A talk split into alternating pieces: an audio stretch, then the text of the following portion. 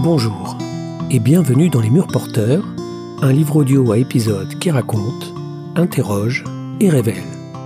Dans ce voyage temporel, le narrateur se détache de son présent et se penche sur les ombres de son passé, même les plus noires. Et si vous n'étiez pas celui que vos parents ont prétendu que vous étiez Il n'y a de secret, même de famille, qui ne soit un jour découvert. Je suis Eric Hansen, auteur et réalisateur de ce podcast, et je vous invite à coller votre oreille contre mes murs porteurs. Aujourd'hui, épisode 4, la musique de nos chants. Mes yeux s'ouvrent sur un dortoir plongé dans l'obscurité. Toutes les lampes sont éteintes, à l'exception des veilleuses vissées en haut des portes. Leurs ampoules, comme des flammes, diffusent un halo vert jusqu'aux ombres sous les lits. Je crois bien qu'un cri est sorti de ma bouche, mais je ne l'ai pas entendu. Le jour de mon arrivée, une infirmière m'a présenté aux enfants de la maison. Tu verras, tu seras bien ici. Ils se sont regroupés dans la salle de jeu qui sert de réfectoire. Ils m'ont tourné autour quelques minutes, puis sont repartis dans leur petit groupe pour ne pas se faire prendre leurs jouets. La directrice m'a guidé dans les couloirs, m'a expliqué comment ne pas se perdre. Un parcours à apprendre par cœur, comme on mémorise une comptine. Elle m'a attribué une blouse à porter au-dessus de mes vêtements, un lit dans le dortoir et un numéro d'armoire. Une étiquette avec mon prénom est collée sur sa porte en bois. Mon coin et la cloison contre laquelle j'appuie ma tête lourde comme une pierre se situent au fond de la chambre. Un garçon parti depuis m'a cédé sa place pour se rapprocher des membres de sa bande, des grands qui font la loi dans la maison. Depuis, il me laisse tranquille. Mon lit est le plus éloigné des portes abattants. Je peux observer ceux qui rentrent et vont briser le silence, mon silence. Comme une ligne dans la chambre, la travée me sépare des autres. Elle me protège des sanglots poussés la nuit. Je ne veux pas les entendre. Ils me font mal, et personne n'y peut rien. Je regrette mes courses à vélo sur la route qui mène aux berges du canal, toute proche de la maison. Ces eaux vertes et grises filent de la Marne au Rhin. Je balance mon bicloun au gris du cimetière de nos champs. Je ne parle pas du cimetière municipal, mais celui de 14-18, à deux pas des jardins ouvriers. Ces trois mille croix blanches s'alignent dans un ordre parfait, elles forment une nuée d'avions prêts à décoller. Entre les tombes, je galope et contemple les médaillons des soldats inhumés. Ils sont morts, je le sais, mais leurs plaques brillent au soleil. Leur pays est arbitraire et les emprisonne dans l'obscurité d'une terre dense et grise. Ils aiment m'entendre courir sur les graviers. Je parle à haute voix et ils me répondent. Ils me racontent leur guerre avec la voix de Daniel Costel. Les détonations me brisent le cœur et je comprends leurs plaintes. En échange, je leur confie ma faim et ma peur de m'adresser aux vivants. Plus loin, les sapins tanguent dans le vent frais. Leurs cimes se frôlent lorsqu'ils penchent et craquent. Je lève mon nez et hume les odeurs d'herbes coupées et de pierres et de terre retournées. Petit con crie le garde en se précipitant hors de sa casemate. Le cœur battant, je m'enfuis et sprint à m'en faire éclater les cuisses. L'autre cimetière est tout proche.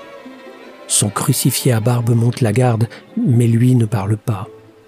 Pauvre homme en slip accroché à sa croix. Un jour, j'ai mis le feu à sa fosse à déchets. Je ne sais pas pourquoi, mais je l'ai fait. Un arbre momifié a propagé les flammes. Les pompiers sont arrivés, alertés par des voisins partis à la chasse aux pyromanes. Camion rouge sirènes hurlantes, cavalent entre les haies du lotissement. Je me cache dans la chambre de mon frère, le seul qui pourra me planquer. Un officier en veste de cuir me fait la morale et sourit. C'est à peine si on me crie dessus. J'ai cinq ans, glisse entre les mains qui m'agrippent et fuis pour pleurer ma colère aux morts des cimetières.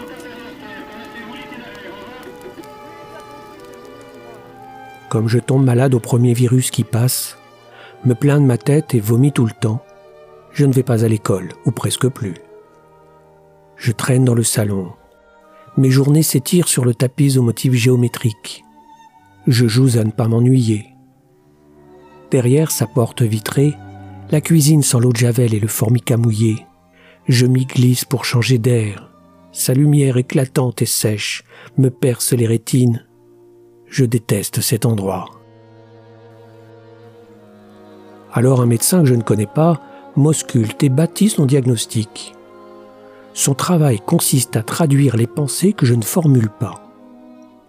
Son regard me cherche pendant que je me détourne et dresse la liste des objets de son cabinet. Une pendule, au bord de son bureau, laisse filer les secondes et je note le temps écoulé.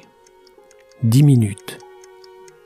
Dix minutes d'un insupportable supplice face à un homme au visage lisse, à la bouche cousue et aux orbites vides.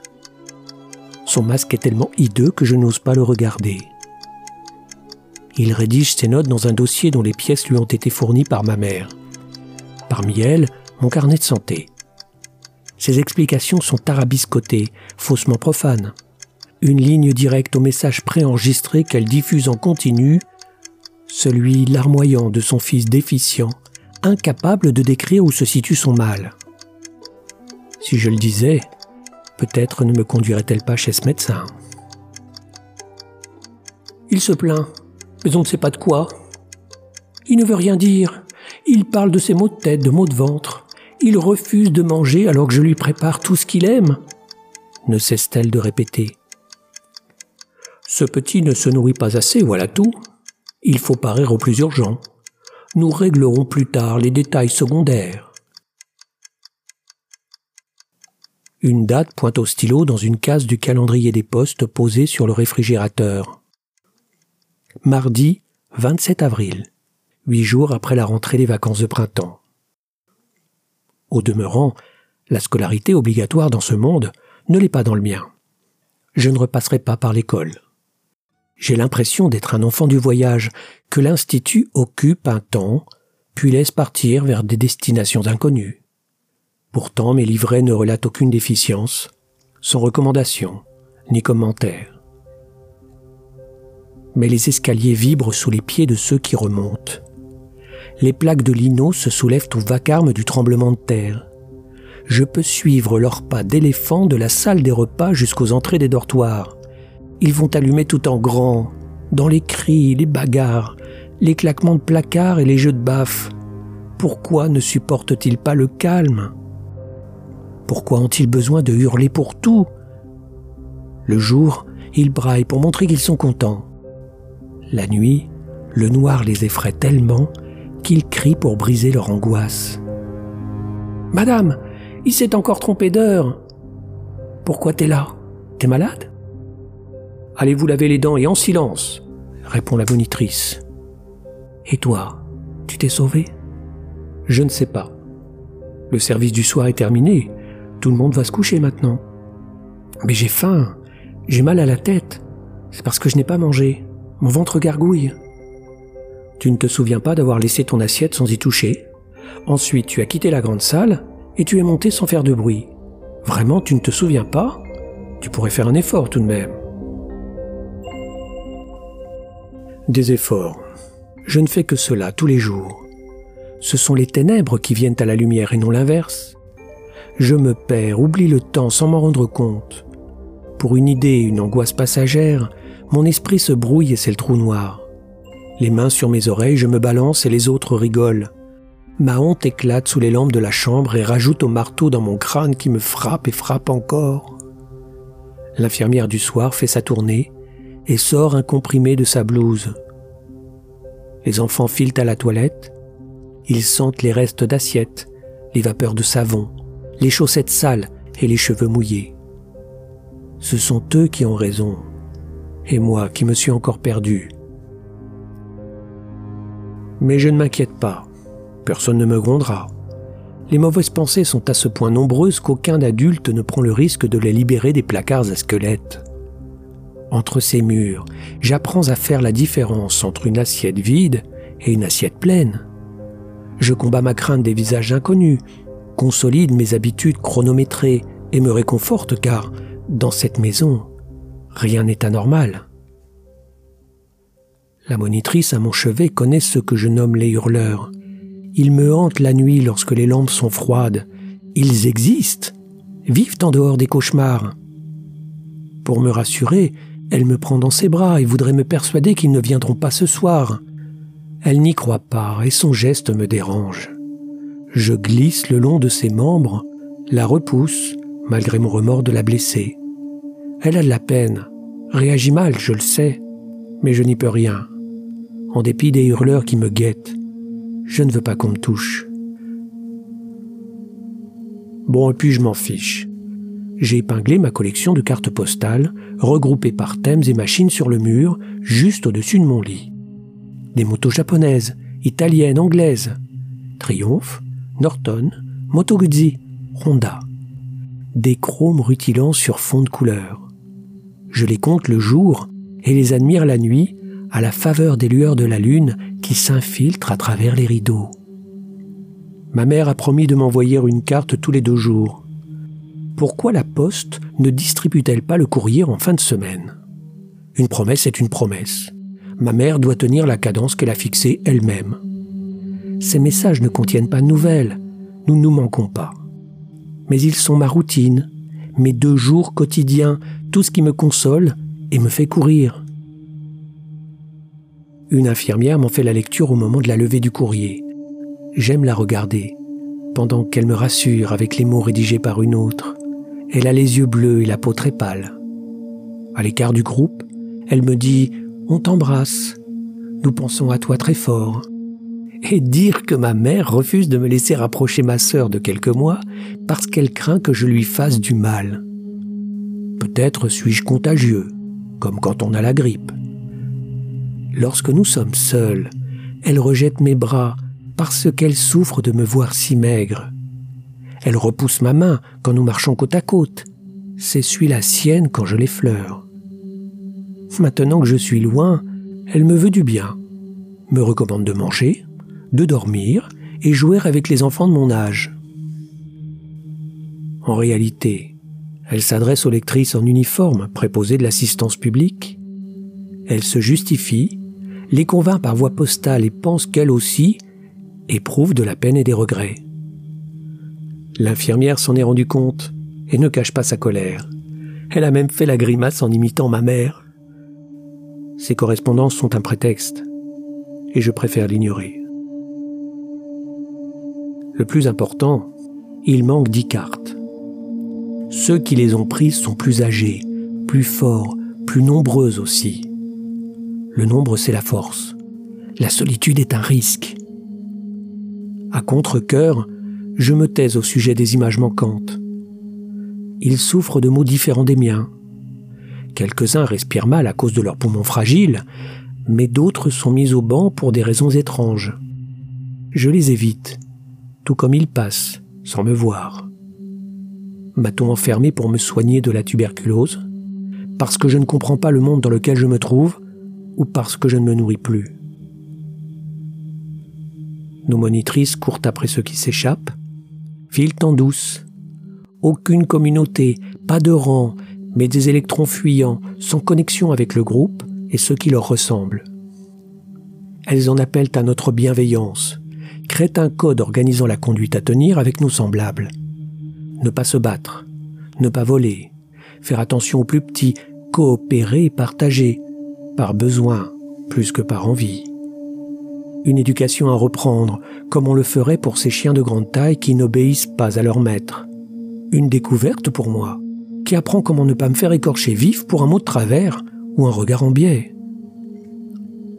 Tous les jours, comme une habitude, nous luttons contre la désespérance et collons les murs qui nous cloisonnent.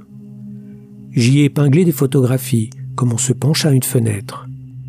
D'autres accrochent leurs dessins.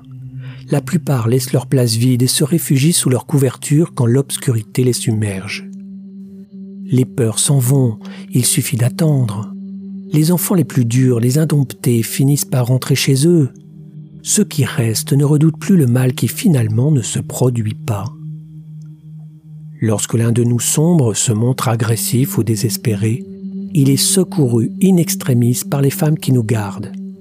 Jamais je n'ai ressenti la moindre lassitude, le moindre refus de la part de ces dames dont l'attitude, tout en étant absolument égale à l'égard de tous les enfants, possède ce petit quelque chose de maternel, ou mieux, ressemble à l'affection d'une sœur. Le monde m'apparaît plus clair, en même temps que je réalise que je n'en ferai jamais partie. Contrairement aux autres enfants, je ne désire pas leur affection. Je veux juste qu'on me laisse tranquille. Mon anniversaire tombe au moment où je m'y attends le moins. Pourquoi célèbre-t-on ce jour alors qu'il est exactement identique au précédent et qu'il n'apportera rien de plus au suivant? On chante, on félicite, on exagère les rires, tous célèbrent l'événement et portent l'élu en procession, parce que demain viendra leur tour.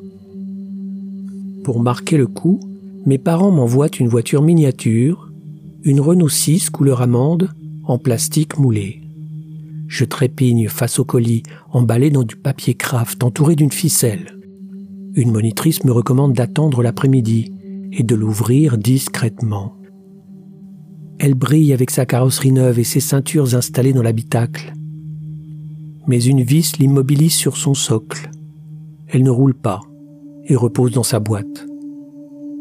L'objet me fait honte pour ce qu'il représente de promesses non tenues, de privations exaspérées et de fausses culpabilités en cachette du regard que pourraient porter les autres sur leur pitoyable progéniture. Ses phares inertes et son sourire de calandre réclament mon consentement, montrer que je suis content, même si je ne le suis pas. L'infirmière me lit la lettre qu'il contient, puis abrège sa lecture.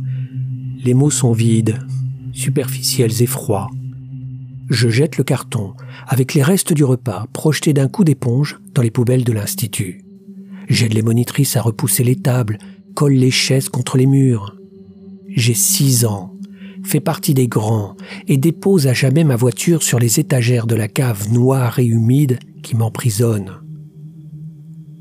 Les hurleurs viendront cette nuit, et je devrais les affronter. Je m'éclipse en cachette du regard de nos surveillantes, me blottis sous les couvertures de mon lit, dans un dortoir plongé dans un profond silence. Je me réveillerai en sursaut, encore, sans comprendre où je me trouve et pourquoi je suis là. Une journée ordinaire en somme.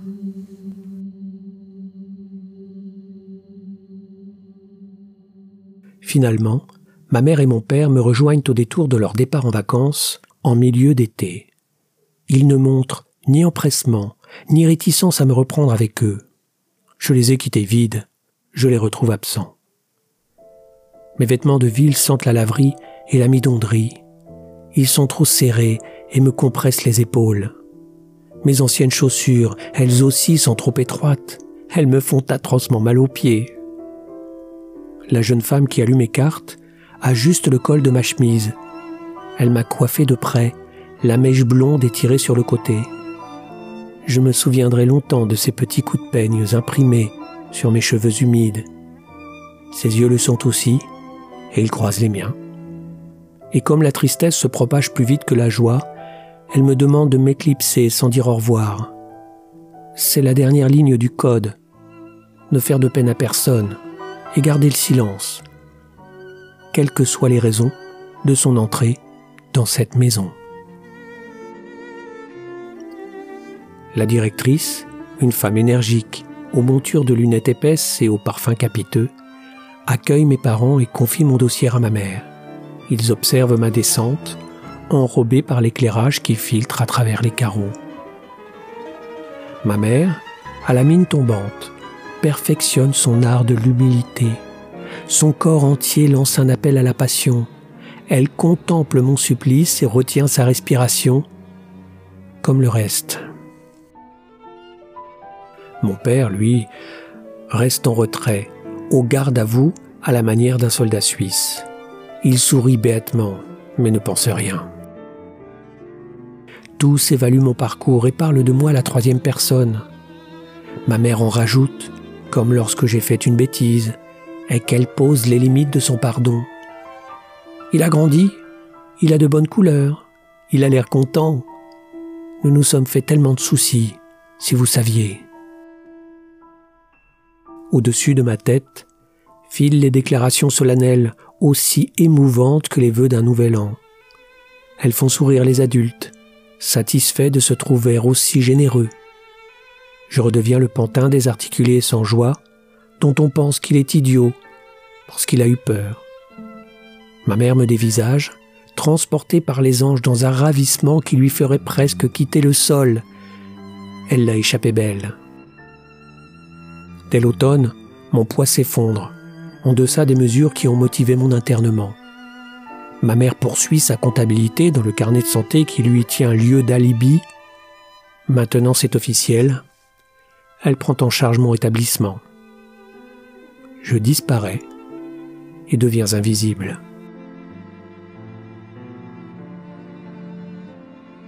Un refrain tourne en boucle dans ma tête depuis des années. Trois notes descendantes, puis une comptine, me ramènent au cœur d'une petite ville de Lorraine, ignorée pour son histoire militaire, ses promotions au monoprix, sa qualité bergère de France.